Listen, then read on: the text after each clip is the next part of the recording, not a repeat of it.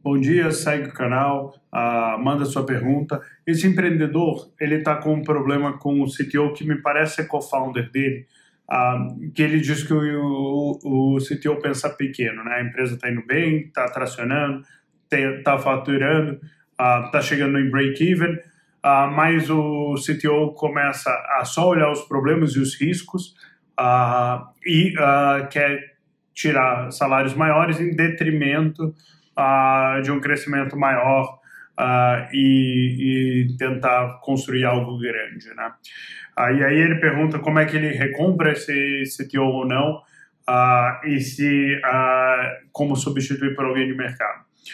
É, primeiro, eu acho que tem alguns aspectos importantes nessa discussão. Primeiro, existe um claro Uh, não foi discutido entre os sócios qual é o alinhamento que eles querem, né? Qual que é a ambição de vida de cada um deles. E o que está acontecendo é que me parece que esse CTO estava procurando um lifestyle business e não uma startup que vai ficar muito grande. Pode ser que tenha sido feito esse alinhamento lá atrás, né? Ah, mas claramente ele pode ter mudado durante o tempo, né? As pessoas crescem, casam, mudam de necessidade, saem de dentro da casa dos pais, ah, têm filhos e mudam as prioridades. Então esse realinhamento constante é importante, como que cada um está vendo, né? E na hora que você cria uh, uma visão muito diferente de o que, que vai ser feito, aí você tem que pensar em como partir. Uh, eu não acho que o, o mecanismo de recompra é o ideal nesse estágio. É uma empresa ainda muito early e você tirar dinheiro do caixa para recomprar uh, um sócio não é o ideal.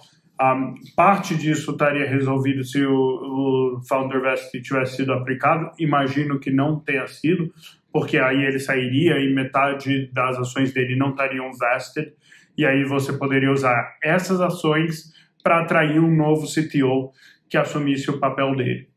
Então, uh, acho que você tem que sentar, negociar a saída deles, porque você vai botar também na mão dele um risco que ele não quer, né? Ah, se de um lado ele ele está atrapalhando o seu crescimento porque ah, ele não está na mesma pegada que você, o fato de você forçá-lo nessa trajetória de maior crescimento bota muito mais risco na mão dele do que ele parece estar disposto a tomar.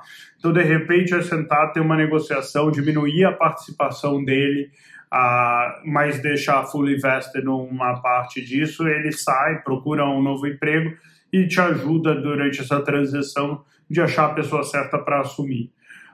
Se não for por esse caminho, a recompra ela tende a botar a empresa bastante em risco de caixa, então eu acho ela muito difícil de ser operacionalizada. E aí você tem um embrólio societário maior porque você não fez o founder vesting no começo. Ah, então, acho que como lição aqui, essa necessidade de um alinhamento muito claro e, re, e esse realinhamento constante com seus co-founders, o que, que eles querem, qual a ambição, qual o nível de risco que vocês querem tomar, é super importante ah, para você não ser pego de surpresa numa situação dessas.